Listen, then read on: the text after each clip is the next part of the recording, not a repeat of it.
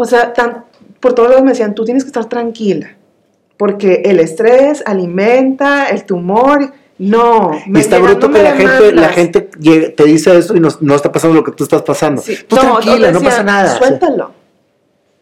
O sea, yo decía, ok, ¿cómo? O sea, es, bien, es como cuando dice el que fuma, nomás no compres cigarros. Ay, nadie fumaría. O a los que no podemos hacer dieta, de que pues nomás ya no comas donas. Ay, pues no, o sea, no es así. Todo requiere demasiada disciplina. Soltar a la gente también es cuestión de disciplina.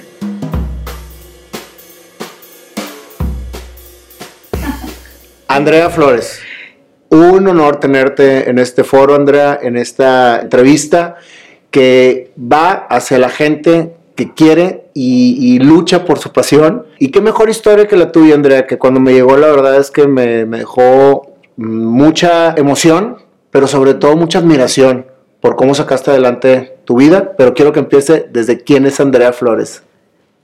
¿Yo te digo quién soy? ¿Sí? Eh, pues mira, tengo 36 años, casi 37. Dos hijos. Me encanta platicar desde súper chiquita. Mm, ¿Qué más te puedo decir? Inquieta. ¿Cómo fue tu infancia? Muy bonita. Sí. Con- ruda, ruda, porque puros hermanos hombres. Y mi mamá me decía, ¿quieres jugar con ellos? No llores. Y yo jugaba y me golpeaba y no podía llegar con mi mamá llorando. Y aparte mis hermanos mucho mayores que yo, entonces me subían a las bardas y veis que agarra, eran unos duraznos de casa del señor Wilson y bueno, me traían a mí de travesuras serias. O sea, no, no cosas serias, no de niña. Sí jugaba con Barbies, pero también me subía al techo. Ok, eras una niña ruda, Versátil. pero feliz. Sí, súper. Nunca batallaste absolutamente con nada. No, y nunca batallé para llevarme con la gente tampoco, porque estaba acostumbrada a llevarme con mis hermanos que eran puros hombres y más grandes y tenía amigas de mi edad, o sea, siempre todo bien. Ujú. ¿Y luego? Y luego crecí y pues yo creo que la primera etapa de impacto en mi vida fue cuando falleció mi hermano, Pato, eso fue como a los 14 y como, no sé, como que ahí entendí que no era color de rosa. Fue el no primer mal. impacto en tu vida. Sí, sí, pero me acuerdo que sola como que me terapiaba de tienes que acostumbrar, o sea, yo no he vuelto atrás, eso como que me, me causaba, era un pensamiento como fuerte en mi cabeza de, o sea, ya no se puede hacer nada, no sé cómo explicarlo, pero Ujú. así me sentía como, ¿y ahora? O sea, ya no se puede hacer nada, o sea, ahora te acostumbras a esto, es lo que hay. Y fue la primera vez que me sentí así, ¿Qué edad tenías tú? 14. 14 años. ¿Y Estaba Pato? Que en paz descanse. Tenía 21, era el más chico de los hombres, el más cercano a mí, en edad. Tú eres la pilona. Soy. Todavía. Todavía. ¿Qué sucede después con Andrea? Eh, después de ese suceso que, que finalmente te viene a dar un poquito de, de impacto en tu vida sobre que la vida no es color de rosa, ¿qué sucede? Pues según yo llevaba vida normal, no me acuerdo de haberme convertido como en una niña problema, pero sí me acuerdo que había muchas quejas del colegio de mi comportamiento. Pero no me acuerdo de haberlo hecho adrede, me explico. ¿Mm? De pronto cuando pasan cosas dicen, ay, lo hace por llamar la atención, pero yo no me acuerdo de haberlo, quizás inconscientemente, pero no era algo que yo quería propiamente hacer. Y pues me expulsaron del colegio donde estaba, que era un colegio, es un colegio cristiano, y pues no estuvo padre, mi mamá estaba bien infartada, la verdad. y, y bueno, pues no pasó nada. Yo terminé la secundaria en otra parte, prepa, y hasta que terminé la prepa fue que empecé con que qué voy a hacer. No tenía como claro. Me gustaba la onda de la nutrición, pero era mucho lío por entrar a la, a la uni porque yo había dejado materias en la prepa 2, o sea, era un lío. Y entré por mientras a estudiar comunicación. Y ahí empezó mi historia en la comunicación. Oficialmente, porque ya comunicaba bastante. ya, eres- ya, ya- ya- ya hablabas demasiado. Tímida. ¿Cómo empieza el tema de la cosmetología y todo lo que estás haciendo ahorita? ¿Eso fue después? O sea, ¿terminaste comunicación? después. Sí, yo acabé mi carrera y fui locutora un buen tiempo. ¿Locutora en qué? Fui locutora en Classic, en EXA, en Digital, 102.9, todavía existen. Claro. Y los 40 principales, Chi- ahora hay 40 principales Monterrey, pero yo estuve en los 40 principales Chihuahua. ¿Y eres de Chihuahua? ¿De dónde eres? No, de aquí. ¿Y viviste en Chihuahua? Viví cinco años en Chihuahua. Ah, yo también. feliz. Yo también. ¿De veras? ¿En Sí. qué parte? En Chihuahua, Chihuahua, en Lomas del Santuario. Yo viví en Chihuahua, Chihuahua, pero por la Ortiz Mena. Ah, pues estaba más o menos cerca. Sí. Este, en, en- la Ortiz Mena, pues es muy, muy, muy larga. Vives más para San Felipe. Ortiz Mena y Mirador. No. Ah, más pues en la Mirador, en la, por la Sí. 28. Kansas. Kansas. Ah, entonces en vivías en, Kansas. en la parte... Atrás de Soriana. A espaldas de Soriana. Ya. bueno, es- oye, es que me gusta acordarme, me gusta acordar porque yo también tuve una época muy bonita en A Chihuahua. mí me encanta. Sí, y este, hice muy buenos amigos allá eh, y también pues tuve una historia muy padre. Entonces estuviste también en el radio en Chihuahua. Estuve en radio en Chihuahua. Desde que llegué como... Pero en Chihuahua no había FM más que una, una, No, una sí, estación. cuando yo llegué ya estaban los 40 principales de Radiorama. Ah, por razón. Y la verdad fui bien feliz en Chihuahua. Yo creo que influyó mucho que luego luego empecé a trabajar. Empecé a hacer amigas que yo conocía sola, porque tenía amigas que eran esposas de los amigos de mi esposo, pero yo empezaba también a hacer O mis sea, en Chihuahua ya estabas, ya estabas casada. Sí. ¿Cuándo te casaste? ¿En qué, en qué En el etapa? 2005, En el 2005. de 22 años, O sea, muy chiquita, por gusto. Por gusto. Cabe mencionar. ok. Y, y entonces te, fuiste a Chihuahua, siempre locutora. Y a mí me encanta la música también y me encanta todo el tema de... Tú eres de- rockerón, ya te vi. Súper rockero, me encanta y, y soy un gran melómano, o sea, me gusta mucho coleccionar música y escuchar y entender la música, etcétera. Entonces, no sabía que había sido locutora también. Sí, fui locutora. Eran esas pasiones que dolían, de que no encontraba, no había lugar porque es muy peleado los lugares en radio y me dolía, pero bueno, un llanto y mi mamá, pues nos estás muriendo, pero para mí era así. ¿Cuándo descubriste tu pasión o más bien, cuál es tu pasión, Andrea? Porque te veo muy apasionada haciendo lo que haces ahorita, pero yo no sé si eso sea tu pasión. Como conectar. Yo creo que mi, mi pasión es conectar con la gente, platicar, O sea, conectar. como todas las mujeres, platicar. sí, Mm, de sí. madre. Sí. Pero si sabes, yo leí algo que decía que entre más son las mujeres, más viven. Y me decía un amigo, por eso, güey, pero no se trata de ser eterna. No, o sea, tampoco. Tampoco hables tanto, yo voy tanto. por ahí. Y entonces, después de la locución, ¿qué sigue? Regresamos a Monterrey y empecé a batallar para acomodarme otra vez. O sea, lugares bien peleados y aparte de que bien peleados, yo ya tenía niños chiquitos y no, lo que me pagaban en radio no me iba a dar la vida para gasolina, niñera, o sea, no. Entonces batallé un chorro. Yo tenía que forzosamente encontrar algo en las mañanas. Sobre tu pasión de comunicar. Estabas buscando algo Sí. sobre tu pasión de comunicar. Sí, sí, sí, intensa. Siempre, o sea, nun- fíjate que yo me acuerdo que como que mis amigas se sorprendían. Yo no tenía carro, cuando, yo tuve carro ya para casarme. Entonces en la carrera yo siempre hice prácticas desde el segundo tetra o primer. O sea, luego, luego empecé a hacer prácticas y era de que yo vivía en Cumbres y la estación de radio estaba en Colina de los Remates o en Multimedios. Todo me quedaba súper lejos. Y tomaba tres camiones y me valía. O sea, yo con tal de poder tener un espacio, hacía lo que tenía que hacer. Y te ibas en camión. Y me iba en camión, siempre. Porque ya hasta que me iba a casar tuve carro. Pero no me limitaba, eso no me limitaba. Nadie te paraba. No, bien intensa. ¿Qué sucede después? Bueno, empecé a buscar cómo acomodarme aquí en Monterrey, ya casada, ya como que en la segunda etapa de mi matrimonio, y estaba batallando mucho. Y empecé a vender unos productos por catálogo, porque aparte siempre me gustaba como traer dinero. Entonces empecé a vender productos por catálogo y en ese momento me acuerdo que yo busqué un video de cómo hacer un smokey eye y me apareció, yo más bien busqué en Google smokey eye y me acuerdo que me apareció como respuesta un video de YouTube. Esa fue la primera vez que vi un tutorial. Yo creo que hace como nueve años, porque me acuerdo que Pato estaba bebé, o sea, lo tenía yo en brazos y yo así en la computadora feliz, en adicta, así viendo videos. Y dije, ah, pues puedo empezar a hacer videos como de lo que yo vendo, igual y me puede ayudar como que mi red crezca. Y sí, mi red empezó a crecer. Los vaya que creció. Pero primero empezó a crecer la red de lo que yo vendía. Y lo dije, no, no, no, esto no es lo que quiero, o sea, yo quiero usar como todas las marcas. Y así empecé, ¿Cuántos años tenías de casada? como seis o siete. Seis o siete años de casada. Sí, más o menos. Y entonces ya empezaste tú a la parte de lo que viene siendo las plataformas digitales. Sí, Y, empezó tu gusto por la cosmetología. Sí, pues siempre me ha gustado el maquillaje. Cuando yo tenía como 15, 14 años, nos juntábamos en casa de una amiga a arreglarnos. y Todas las mujeres hacemos eso a esa edad. Y yo las maquillaba. Me encantaba. Tú maquillarlas. Sí. ¿Y nunca pensaste en abrir un salón de belleza? O, No. o sea, tú más que nada nada más te gustaba maquillarlas y ya. Sí, nunca pensé que jamás que me fuera a dedicar a eso. No existía el YouTube. O sea, me han preguntado, ¿y cuando estudiaste pensabas en dedicarte a YouTube? No, no existía. O sea, no, no era opción. Bueno, pero finalmente le empezaste a encontrar. Sí, encontré mi nicho y me empezó a gustar que me escribieran. Esa es la parte que a mí me gusta un chorro, como la conexión con la gente. Cuando me escribían les podía contestar y como que empatizábamos y nos hacíamos casi amigas, hablábamos el mismo idioma. Increíble, porque la chava puede vivir en Argentina y tener otra idiosincrasia y como quiera Éramos lo mismo, bruto.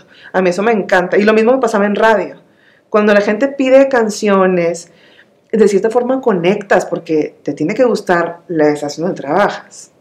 Bueno, a mí siempre me gusta. Entonces, aparte de conectar con la gente, me gustaba un buen. ¿Todo trascendió perfectamente bien? Sí, eh, de pronto encontré trabajo en radio y hubo un buen tiempo que estuve a la par en radio, en noticias también, estuve en Classic, en noticias y en YouTube al mismo tiempo. ¿Y en noticias en dónde estabas? También en multimedios, en Noticias Banorte. A mí me llegó un video tuyo, Andrea, y eso, eso me, sí, sí, me, me, causó mucha admiración. Y, y, tú contabas precisamente tu historia.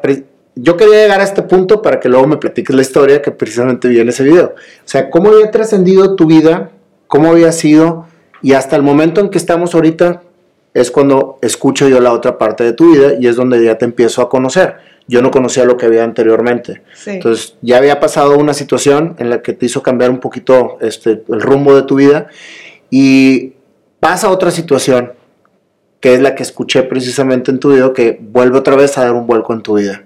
¿Cuál de las dos?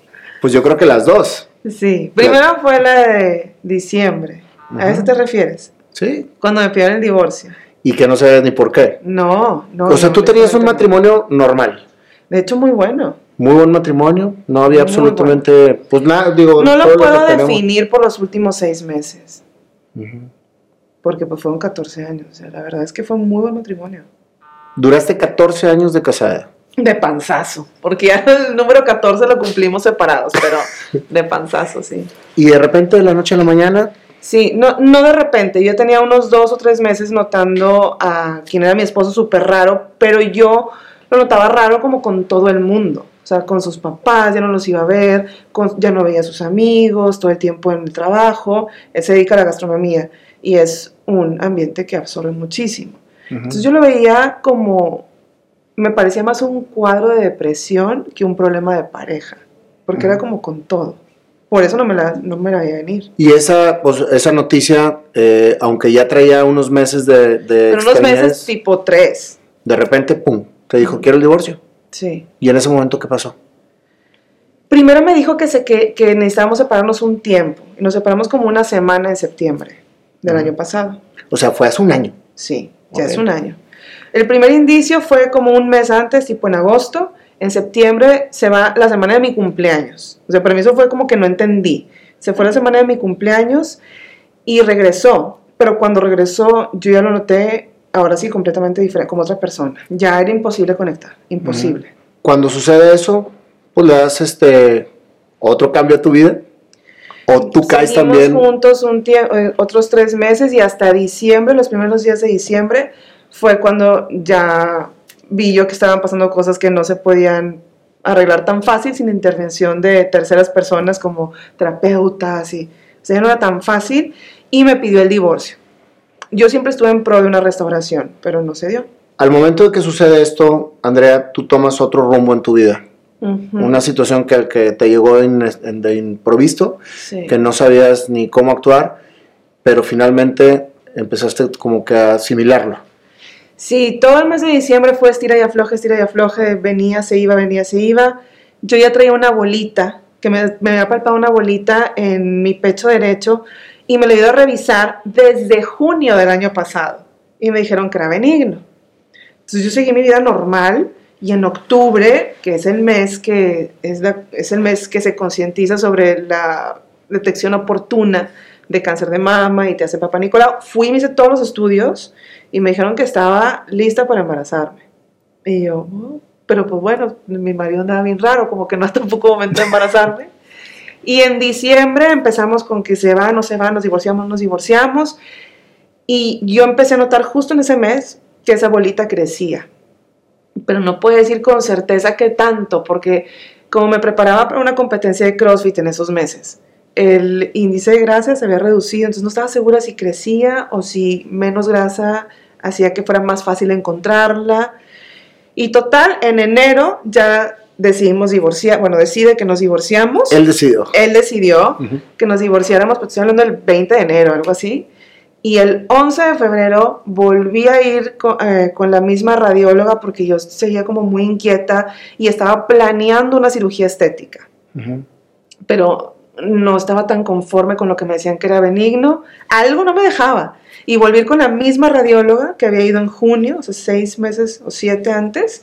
Y yo me acuerdo un chorro que puso el aparatito en la axila y en ese momento me enderecé. Yo no podía creer lo que estaba viendo en la pantalla. O sea, era otra cosa completamente diferente a lo que yo había visto siete meses atrás. Yo vi la bolita que se veía benigna y luego vi una bola que no era propiamente definida la forma y se veía la cadenita así de ganglios en negro como en los libros. Me impacté. O sea, la radióloga me, me dijo, espérate, me regresó. ¿Y fue?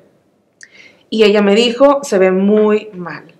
Y entonces me regresó con el ginecólogo. Y me dijo, no, o sea, esto es de oncólogo. Uh -huh. Y yo, estás jugando.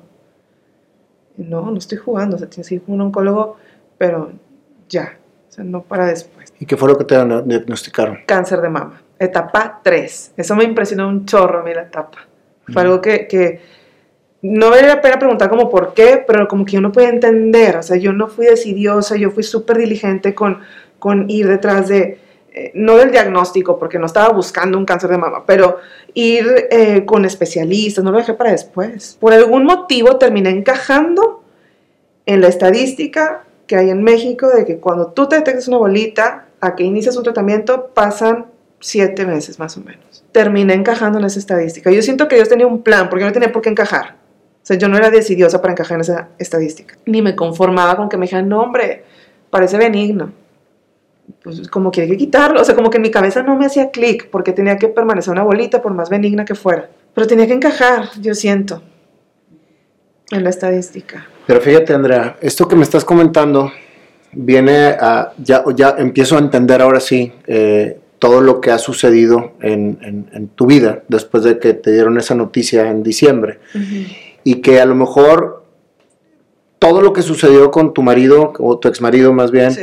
y después esa detección fue como que ahora sí un tercer parteaguas en tu vida para poder cambiar el rumbo pero este, fuerte eh, que, que, que, lo venías dando no o sea fuerte por la situación sí por pero yo te veo Andrea y yo te veo fuerte por tu disposición por tu actitud. Pues, ¿Cómo me iba a quedar tranquila? O sea, no había chance, no había chance, neta. A mí me han preguntado muchas veces que, ¿y no te tiraste al piso? ¿A qué hora? Me tenía que mover a buscar una solución porque mi seguro no me iba a cubrir. Me faltaba un mes y medio para que se cumplieran los dos años de la póliza y me cubriera. O sea, no me podía quedar sentada. Si me quedaba sentada, no, no sé si hubiera cumplido 37, neta. Bueno, ¿y qué hiciste? Ese mismo día, y mira, aquí yo puedo de verdad decirte, desde, bueno, en toda mi vida he visto el amor y el cuidado de Dios, pero en estos detalles que te voy a compartir ahorita, es algo que impresiona. Para mí fue impactante encajar en una estadística en la que yo siento que yo no pertenecía. Yo no tenía por qué haber pasado siete meses con benigno, pero por algún motivo encajé. Uh -huh. Y entonces llego con un oncólogo y me dice, el que me dijo, al siguiente día que fui con la radióloga, fui con un oncólogo, ginecólogo, oncólogo especialista en mamas y él me dijo, hazte la idea que no te vas a salvar de siete meses más o menos de tratamiento. Pero cuando me dijo eso, haz de cuenta que me dio esperanza, porque había algo que hacer. Pero luego me dijo, ¿tienes seguro? Y yo, sí, pero no me va a cubrir.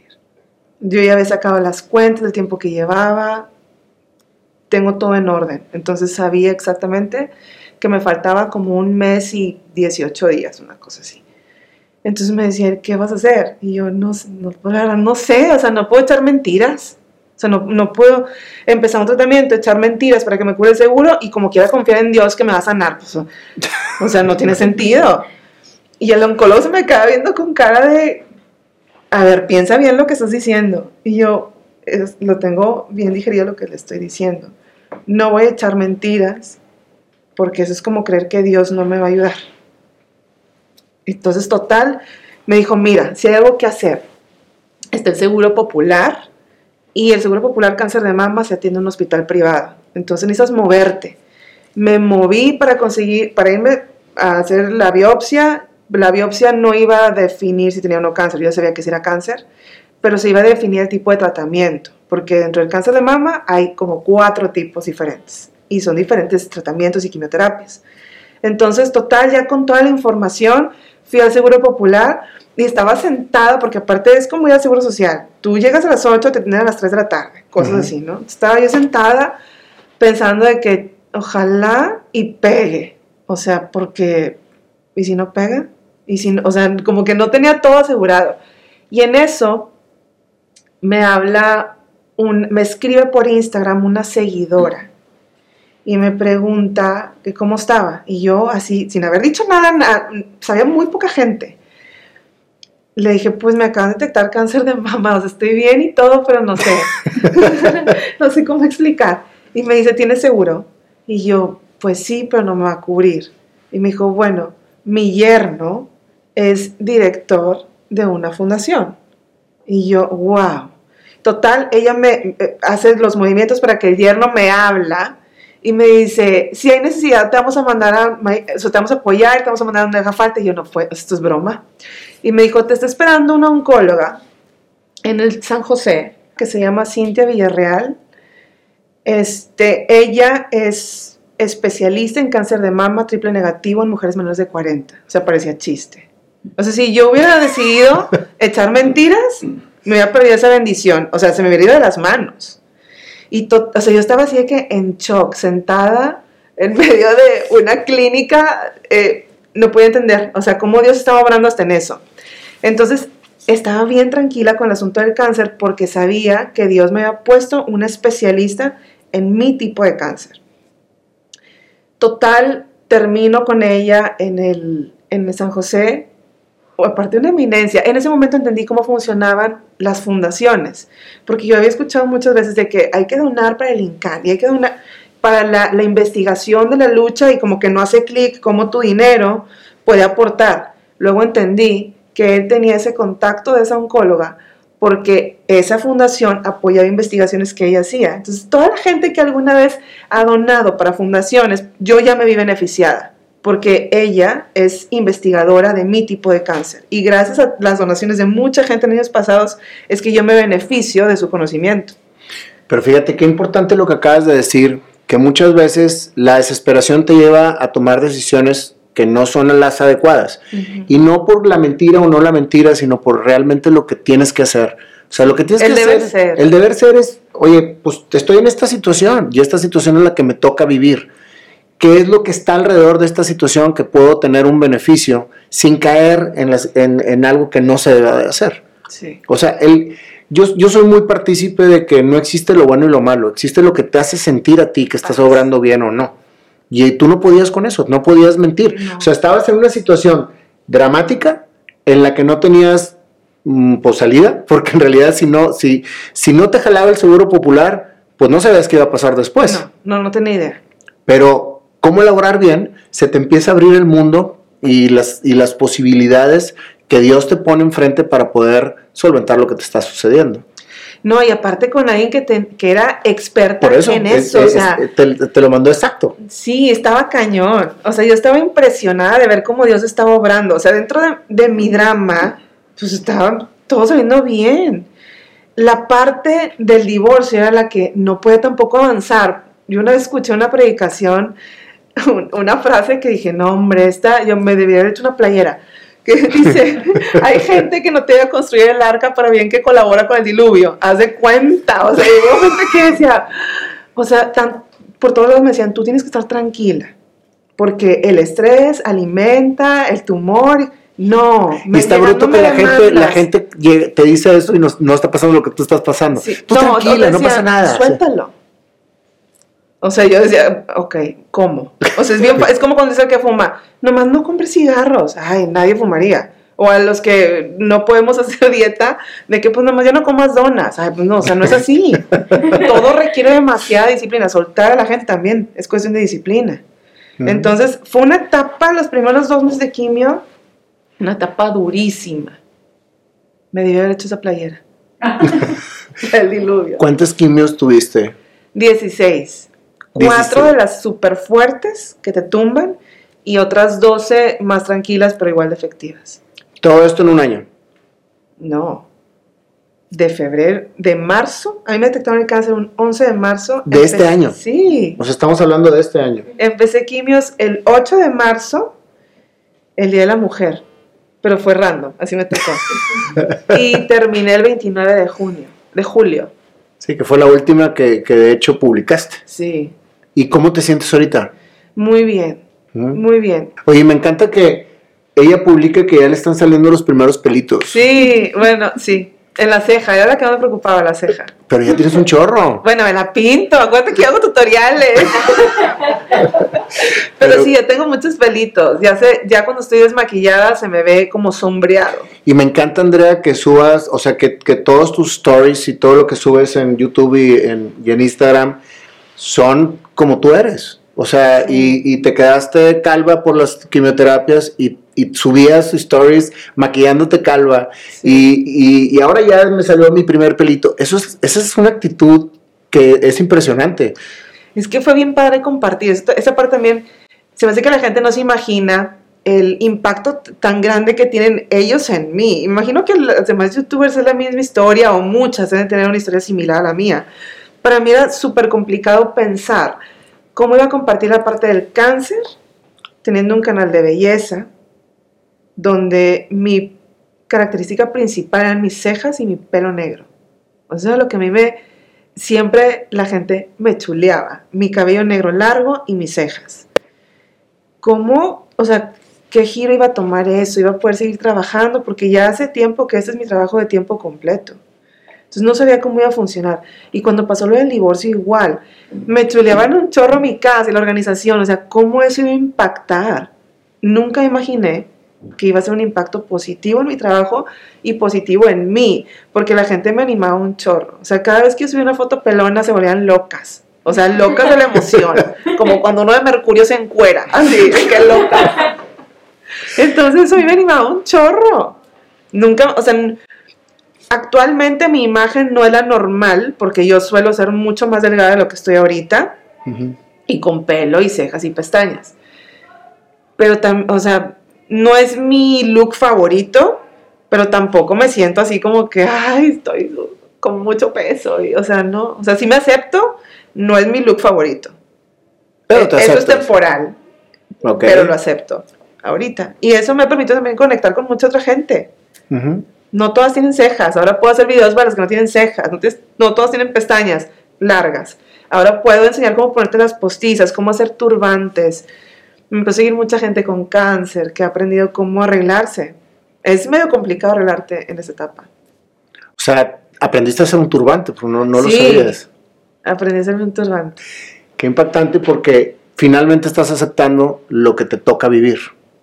Que esa es una de las situaciones que más tenemos que entender como seres humanos. O sea, tú eres la mujer de pelo negro, la mujer de cejas, pestañas, marido y, y familia. Casa perfecta. Casa perfecta. De la noche a la mañana cambia por completo, se va uno, se va otro, se termina yendo todo, pero te queda tu núcleo familiar, tu fe en Dios, tu fe en ti misma y sobre todo esa actitud tan impactante que siempre transmites. Ahora, Pues sí. Tienes un gran, una gran responsabilidad de, de toda la gente que te sigue. O sea, cuando, cuando me llega tu video y me meto a tu canal, digo, esta mujer es famosísima. o sea, tienes que 300 qué? Como 340 mil. En YouTube. O sea que yo digo, oye, yo eh, afortunadamente voy, voy muy bien en mis plataformas. Sí bien, pero, pero- sí, pero YouTube está muy cañón y tener ese tipo, esa, esa cantidad de, seguidores- de seguidores es muy, es muy exitoso y aparte ya tienes tus placas de YouTube y todo de que Y eres... son súper buenas las seguidoras mías. O sea, no he crecido tan rápido como otros youtubers, pero como que he llegado a la gente que tiene que estar. Eso ha sido súper clave. Y te, te seguían por un tema cos- cosmético, por un tema de, de- Y ahorita, pues se da un giro. No dejas la cosmetología, aunque tengas estas, vamos a llamarle limitaciones temporales, sigues expresando esa actitud y esa belleza, que es una belleza no de cómo estés, sino lo que transmites, tu interior. Y eso es lo que la gente a lo mejor tiene que entender, que cuando te tocan cosas en la vida, tienes que tomarlas, aceptarlas, agradecerlas, y sacarles el potencial que te tienes que, tienes que sacar. Sí, O sea, ¿qué porque finalmente, ¿qué haces? Pues es lo que te toca vivir. Sí. Digo, hay, hay muchas opciones de cómo lo quieres vivir. Eso sí lo tengo claro. Pero la verdad es que yo tengo una relación estrecha con Dios y eso, o sea, de mucha disciplina, de mucha búsqueda de Dios, eso marca la diferencia. Este tipo de situaciones, y lo platicaba con mi mamá, nunca te dejan igual, ni el divorcio ni un cáncer, o sea, no puedes seguir igual. O te levanta o te empina, o te acerca a Dios o te alejas, no te quedas igual, o sea, no hay forma de que te quedes igual, o sea, te sacuden porque te sacuden. Pero es que no te puedes quedar igual porque estás trascendiendo. Pues sí. Estás creciendo, estás aprendiendo. Si te quedaras igual, entonces todo lo que te pasa, ¿de qué sirve? Fíjate que yo ya conocía bien a Dios, pero siento que lo conocí de una forma más profunda.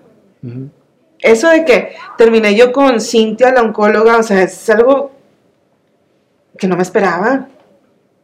¿Sí me explico? O sea, nunca me detuve, ay, yo voy a llorar, te dije, no me hicieras llorar. nunca me detuve de que Dios, mándame una señal. O sea, como que no era ese mi feeling con Dios. No sé cómo explicarlo. Ujú. ¿Te O explicas? sea, con qué? señal o sin señal, te creo. Es fe. Y la fe mueve montañas. Y finalmente moviste todo lo que estuvo a tu alrededor por la, por la fe que tenías en Dios. Sí, O no tuve dudas de que iba a estar conmigo. Y ese tipo de, de- de- de- vamos a llamarle información, porque lo estás platicando, estás informando que la fe sí existe, que estamos en un mundo en donde no hay tanta fe, en donde cada vez nos volvemos más vacíos, en donde cada vez estamos más al a ver qué pasa. Dios no existe, todo es científico, todas las situaciones que pasan son por algo y que estás atento y conectado con eso es lo que te hace precisamente crecer. Yo soy muy, muy a fin de que vienes a la vida a vivirla, a entenderla y a crecerla. Sí, con propósito. Te pase lo que te pase, Sí. pero que no pierdas esos tres conceptos, que es precisamente lo que te hace ser fuerte y lo que te hace ser, lo que te hace crecer. Entonces, el ejemplo que me estás poniendo de yo tuve fe en Dios y se, y se mostró Cintia en, en- en- enfrente de mí, que era la especialista oncóloga que tú necesitabas. Sí, está increíble. Aparte la conocen, yo fui a Brasil hace como dos meses a unas conferencias de cáncer de mama, era un foro latinoamericano, y conocían a Cintia. O sea, yo estaba de que en fan, le tuve que escribir, de que no manches, dije que eras mi, mi oncóloga, y de que claro que la conozco. O sea, un doctor de Argentina. Claro que conozco su trabajo. Y yo estaba de que no puede ser, o sea, me lo hubiera perdido, me lo hubiera perdido. Está increíble. Ahora, con todo lo que viviste, Andrea, Sí. ¿te arrepientes de algo? ¿Ya me platicaste todo lo que pasó? ¿Cómo fue tu infancia? ¿Tus impactos? ¿Lo que sucedió? ¿Cambiabas algo de lo que te ha pasado en la vida? Sí cambié la de Pato, mi hermano. Ujú. Me hace que nada más. Todo lo demás no. ¿Y no crees que de cierta manera él estuvo presente en todo lo que viviste? No lo pondría así. Pero sí, es que también cuando falleció Pato, también conocí a Dios de otra manera. Puedo decir que estuvo presente así. Es que sí, estas circunstancias te acercan a Dios cuando no lo conoces y cuando ya lo conoces, entonces puedes poner por obra lo que siempre has dicho y lo que siempre has predicado. Tengo fe, con señal o sin señal. Yo ya lo decía, pero me tocaba vivirlo. Y con lo de mi hermano fue igual, o sea, yo ya conocía a Dios, pero ahora lo conozco de una forma diferente, porque cuando atravesas un desierto con Dios, cambia tu perspectiva entiendes más claramente lo que es una fe con un impacto real, Sin señales. sin señales. No, hombre, no me voy a aferrar a las señales. Y las tuve. O sea, porque lo, lo del oncólogo, todos esos foncos que era, ay, no puede ser, ¿qué está pasando? Una seguidora me escribió y resulta que el yerno, pues qué bueno que no pedí señales, porque ahí estaba. Ujú. Y luego pide señales es que de cierta forma. Bueno, yo que soy toda del control. yo creo que por eso no me conviene pedir señales, porque me perdería de ver las reales, yo creo. Si me aferro a una señal como yo la quiero. ¿Ya venciste el cáncer? En eso ando. Sí, sí voy muy bien. Ya no se, no se siente tumor desde hace como dos meses. Los ganglios que estaban eh, con cáncer, que era lo más peligroso, lo que ya se había salido del tumor, ya no se ven, ya no hay nada ahí. Como quiera me van a operar, pero estoy esperando el resultado de un estudio de genética porque mi tipo de cáncer, que es un triple negativo, no responde a hormonas y por mi edad soy candidata a un estudio de genética para ver si es una mutación. Si sale negativo, me van a hacer una operación conservadora, que también fui a dar con un, cirujano oncólogo que es como muy a favor de conservar el pecho, siempre que se pueda. Entonces, si sale negativo, me van a hacer una pequeña incisión donde estaba el tumor y lo van a quitar y otra incisión en, en la axila para retirar los ganglios. Pero si sale positivo, me tendría que quitar los dos pechos y ovarios. O sea, es, es como extremo, así como me encanta a mí, o sea, es todo nada. ¿Y cómo te sientes? Con fe. Yo creo que va a salir negativo, pero porque no hay cáncer en mi mamá ni en mis abuelas. Por eso creo que puede salir negativo. Tengo un 20% de posibilidades que salga positivo. ¿Y estás preparada? ¿Cómo te preparas? Pues no. Me da o sea, como que no quisiera todo ese lío de las reconstrucciones. Son demasiadas operaciones. No sé si yo quisiera reconstruirme. No sé si quisiera estar como que dos, dos años en mi medio con ese tema. Yo le quiero dar carpetazo. Ok. Mejor ahorita pensar que va a ser negativo. Pues ya vas a ver como quiera. Para cuando lo publique ya sabemos. sí. Andrea, ¿qué sigue para Andrea Flores? Porque no paras de crecer. O sea, y la verdad es que cada vez veo que, que el- tu pasión acaba, tu comunicación sigue, sigues hable y hable y hable y hable y hable, lo cual está fabuloso. No ha parado, no te ha parado absolutamente nada. ¿Qué traes en mente? Ay, ahorita no sé. Mm, quiero seguir por lo pronto igual. Pero creo que voy a empezar a dar pláticas. No, no sé si motivacional es la palabra correcta porque siento como que yo oh, asocio motivacional con charlatán. Y si me explico, como que no, no es la palabra que quise usar.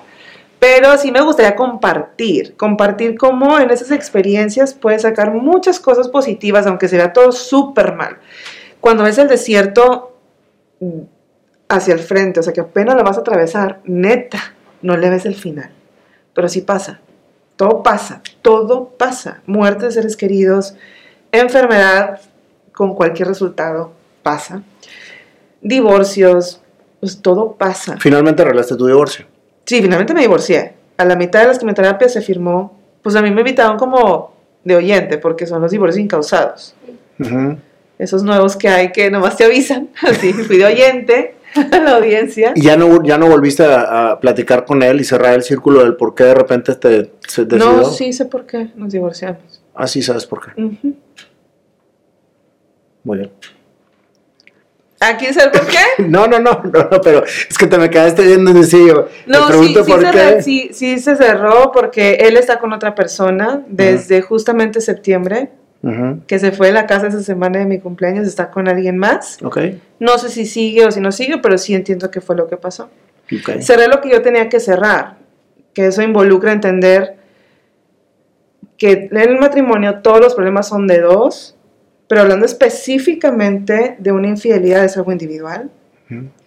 Entender que no se acaba el mundo, que no me define a mí eso, sí cerré.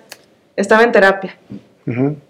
Me quedé con el terapeuta, eso me lo quedé yo. me quedé con el terapeuta y terminé, ya, yo creo que ya me da de alta en estos días. Ya estuvimos platicando sobre eso. Y bien, Fíjate, vuelvo otra vez a decirte la admiración que te tengo en el sentido de cómo tomaste las cosas. Porque finalmente en tu proceso de las quimioterapias y, está, y luchando contra el cáncer fue cuando te enteraste precisamente de los porqués. sí. Y entonces es un doble impacto que puedes o, o enfatizar la victimez o fortalecer la bendición que te, que te hace estar aquí y volverte otra vez a agarrar de la mano de Dios y decir, aquí estoy y finalmente seguiré, pues, con o sin. Nada es necesario, nada es indispensable. Y eso es lo que le digo yo a tanta gente también que me hace el favor de escribirme. Es que dice, no puedo dejarlo, sé que me hace daño, pero no puedo dejarlo. Yo, es que ese es un apego. O sea, debes de dejarlo porque te tienes que amar primero antes a ti misma o a ti mismo y dejar que, que fluya esa persona porque no es para ti. Sea, finalmente yo creo que nadie nos merecemos tener a alguien que nos engañe o que nos, o que nos maltrate o que nos haga daño, ¿no? O sea, definitivamente somos seres amados de Dios Sí. para venir a amar el mundo y a gozar lo que nos toca vivir. ¿Qué necesidad tenemos de estar con gente indeseable? No, aparte tenía que decidirme a como cuál batalla la que quería ganar, como cuál había posibilidades aparte de ganar. Había más posibilidades de ganar del cáncer, yo sentía. Porque esa nada más involucraba, bueno, no, no involucraba solamente mis ganas, porque la decisión la tiene el Señor, la tiene Dios, pero era la que me podía concentrar, la que me convenía más concentrarme. Pero le di hasta lo último. O sea, mi divorcio no creas que no luché, o sea, luché de a madre. Y ganaste. ¿Sí? Porque finalmente. ¿Sabes por qué? Porque ganar no siempre es ganar. Claro. Entonces sí gané. Ahorita, a corto plazo, a lo mejor no se ve, porque pareciera como que yo quedé en desventaja en muchas áreas del divorcio. Pero a largo plazo, esas decisiones que yo tomé y que parece que me dejan en, en desventaja, son las que van a traer un camino de paz. Ganar no siempre es ganar. Deberías de escribir también. Porque salen frases muy padres. Eres el tercero que me dice eso. Voy a venir contigo así con mi libro. Salen frases muy padres. Bueno, Andrea, mira, fíjate, no he escrito nada porque estoy, estoy, estoy muy, muy inmerso en la plática. Este, ¿Qué le dirías a la gente que está pasando por un momento como el que tú pasaste, Andrea?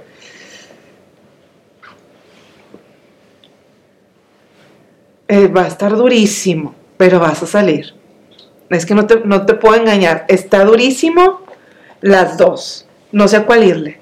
Si en el divorcio es durísimo. Es durísimo porque tú tienes una idea de cómo va a ser tu vida. Tú planeas una vejez. No se va a dar.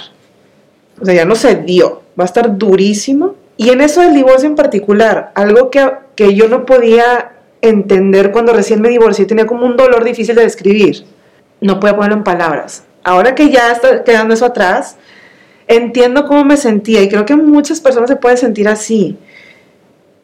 Se vale extrañar de a madre, o sea, fueron 14 años, pero eso no quiere decir que lo quieras de regreso. ¿Sí me explico? A veces yo me sentía como que estoy loca o qué onda. O sea, hay días estoy, ¡ah! y lo otro, desde que qué bueno que se fue. O sea, es normal. Extrañas porque fueron muchos años, pues eso no quiere decir que lo quieras de regreso. Esa vida, no lo de la persona esa vida no lo tienes que querer de regreso, pero es normal que extrañes. Entonces, pues unos días sueltas y otros días recoges y luego sueltas. Y es normal en el proceso. Y en el cáncer, no, pues es que cuando ves el desierto enfrente parece que no se acaba jamás, pero sí se acaba. Sí se acaba. Nunca perder la esperanza de que se va a acabar. Pues es que sí se acaba. Sea cuál es el resultado, se acaba. ¿Alguna vez pensaste que no se iba a acabar? No. No, la verdad no. Siempre supe que era una etapa, no, no sé cómo va a acabar la etapa todavía, o sea, yo tengo la fe de que mi operación va a ser conservadora y que va a tener un final súper feliz y que todo va a fluir, pero a lo mejor no. O sea, nunca he tenido ganas de parar, nunca me he sentido como que esto va a ser siempre, las dos cosas sabía que eran temporales, pero sí había días en que es que te acuestas llorando y te levantas llorando, o sea, eso no- ¿cómo le hago? O sea, me acuesto llorando y me levanto llorando. Y una prima me dio un, un tipo consejo, porque yo le decía, ¿y esto cuándo se acaba? Ella pasó por algo similar. Le digo, ¿esto cuándo se acaba? Eso que te acuestas llorando, te levantas llorando, o sea, ¿cuándo se va a acabar? Y me dijo, mira, de repente vas a sentir que entre todos los días malos hay uno bueno. Y luego va a empezar a ver como días más buenos. Y luego va a empezar a ver días buenos entre cada malo. Hasta que un día no te acuerdas cuándo fue la última vez que tuviste un día malo. Me lo puso en términos tan simples, pero fue como, claro, así va. Ahorita estoy en los días, bueno, ahorita ya no. En ese momento estaba en los días súper malos. Ahorita ya estoy en, ya no me acuerdo cuándo fue el último día malo. Eso. O sea, eventualmente sí llegas a ese punto. Y así son todas las historias, Andrea. Porque cualquier situación que te pase, por más dramática que sea, por más tristeza que te dé o por más que te duela, siempre tiene un final. Sí. Me acuerdo una vez que, que escuché una conferencia donde decía que, toda una historia, ¿no? Y todo se acababa con decir, esto también pasará. Esto también pasará, es, va a pasar. Por más fregado que esté el mundo y por más tristeza que tengas, esto también pasará. ¿Por qué? Porque nada es eterno. O sea, simplemente lo que vivimos nos toca vivir y se acabó. Y lo que te toca vivir, pues, también pasará. Pues sí, impactar a otros, eso sí lo puedes aprovechar. En definitiva. Pues muy bien, Andrea. Voy a sacar una canción sin haber escrito casi En nada. blanco. Sí, No, pura música, aunque es instrumental. sí. Pero vas a ver que va a salir algo. A ver, mira, Panda también se cambia de camisa, ¿ya lo viste? Claro. Ay, gracias. Hola. Andrea. A ver, tú eres, tanto. tú eres rockera, ¿verdad? No, de todo. También me Pues- encanta la- Soy súper fan de pesado. Neta, voy, a- voy a entrevistar a este Beto Zapata. ¿Cuándo? Te invito si Ay, quieres que soy venga. Sí, te invito. Amo que- pesado. De veras. Sí. ¿A quién? Ay, lluvia, también me encanta lluvia. Lluvia, es otra. Lluvia. Yuya. Y es que yo no le sé nada a los cumbieros, por eso, pero. No, hombre, No, yo soy yo- youtuber. Ah, una, es una chavita. Ah, es ¿Y una tú, tú chavita. conociste a Chusha? Chusha. A Sí, sí. Yo también. De mis épocas, tú también. Yo no soy millennial. Tienes 36, dices, ¿no? 37, voy a cumplir ya. Ah, ya vas a cumplir 37 años. Hilari, hilari. Oh, oh. Bueno, entonces vamos a darle. ¿Qué vas a hacer? Pues todo lo traigo en la, en la cabeza. Si está en blanco. Sí, está en blanco. Es que, ¿sabes qué? Estaba así. Entonces dije, no, voy a, voy a, voy a, voy a escuchar. ¿sí? Y este hombre me conecta con los, con los ritmos.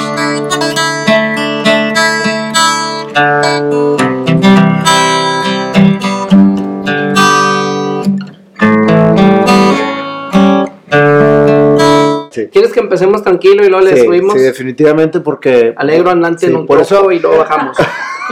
Cielo, alegro andante en un tropo y luego bajamos, ¿verdad? Claro, definitivo. Ok.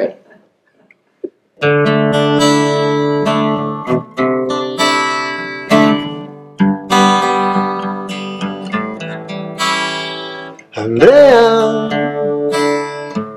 una niña impasible fue. Creciste en una familia de puros hombres y la niña jugando a juegos de niño. Inquieta fuiste, Andrea. A los 14 años Dios una situación donde la fe empezaba a salir, a fortalecer. Andrea, un hermano se fue, pero dejó una fortaleza en ti para ver las cosas diferentes, Andrea. Andrea. La familia llegó y 14 años viviste de manera muy feliz, Andrea. De pronto pasó algo que no podías entender y la imagen empezó a cambiar, Andrea. Posterior a eso llegó una noticia a ti. Una enfermedad que no esperabas como tú lo pensabas, vivías. Simplemente llegó, pero esa fe prevalecía y todo lo que sentías con Dios conectado estaban. Los caminos que siguieron de ahí fue para incrementar tu fe y tu esperanza de vivir. Andrea, todo lo lo cambiaste y lo viviste como lo querías vivir. Tú trazaste tu destino y estás aquí. haciendo lo que te apasiona, viviendo con el amor que Dios nunca dejó. Andrea. ¿Ya ves? Porque si hubieran caído. Ya ves que todo sale con la magia de la creatividad y la sensación. ¿verdad? Oye, y al último día también ya me quebré, ¿eh? O sea, ya, ya- Qué bueno ya me que, oye, qué bueno que no te pusiste rímel porque estuvieras así.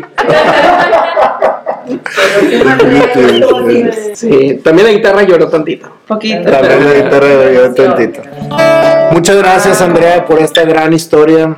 Muy motivadora, como esperaba que fuese. Pero cada vez que a mí me toca vivir este tipo de experiencias, me hacen crecer enormemente. Por eso soy un fiel creyente que Dios me pone las cosas enfrente. Claro. Definitivo. Y te va a ir muy bien en tu operación. Te va a ir súper bien. Y vas a venir después aquí con tu pelo largo y negro y tus cejas y Sí. tus pestañas. Todo en orden. y todo en orden otra vez. Es más, Oye, voy a hacer una prueba de maquillaje contigo. un día me maquillas. A Panda también, por favor. A Panda hay que maquillar a Panda panda. también. Como Panda. Como Kung Fu Panda. Bueno, muchas gracias, Andrea. No, Yo creo que este, vas a dejar un- una gran historia como, como las que queremos que se dejen en este programa. Muchas gracias por invitarme. Ahora sí la foto. Igual Hasta la canción te la bañaste, ¿eh? Oye, oye,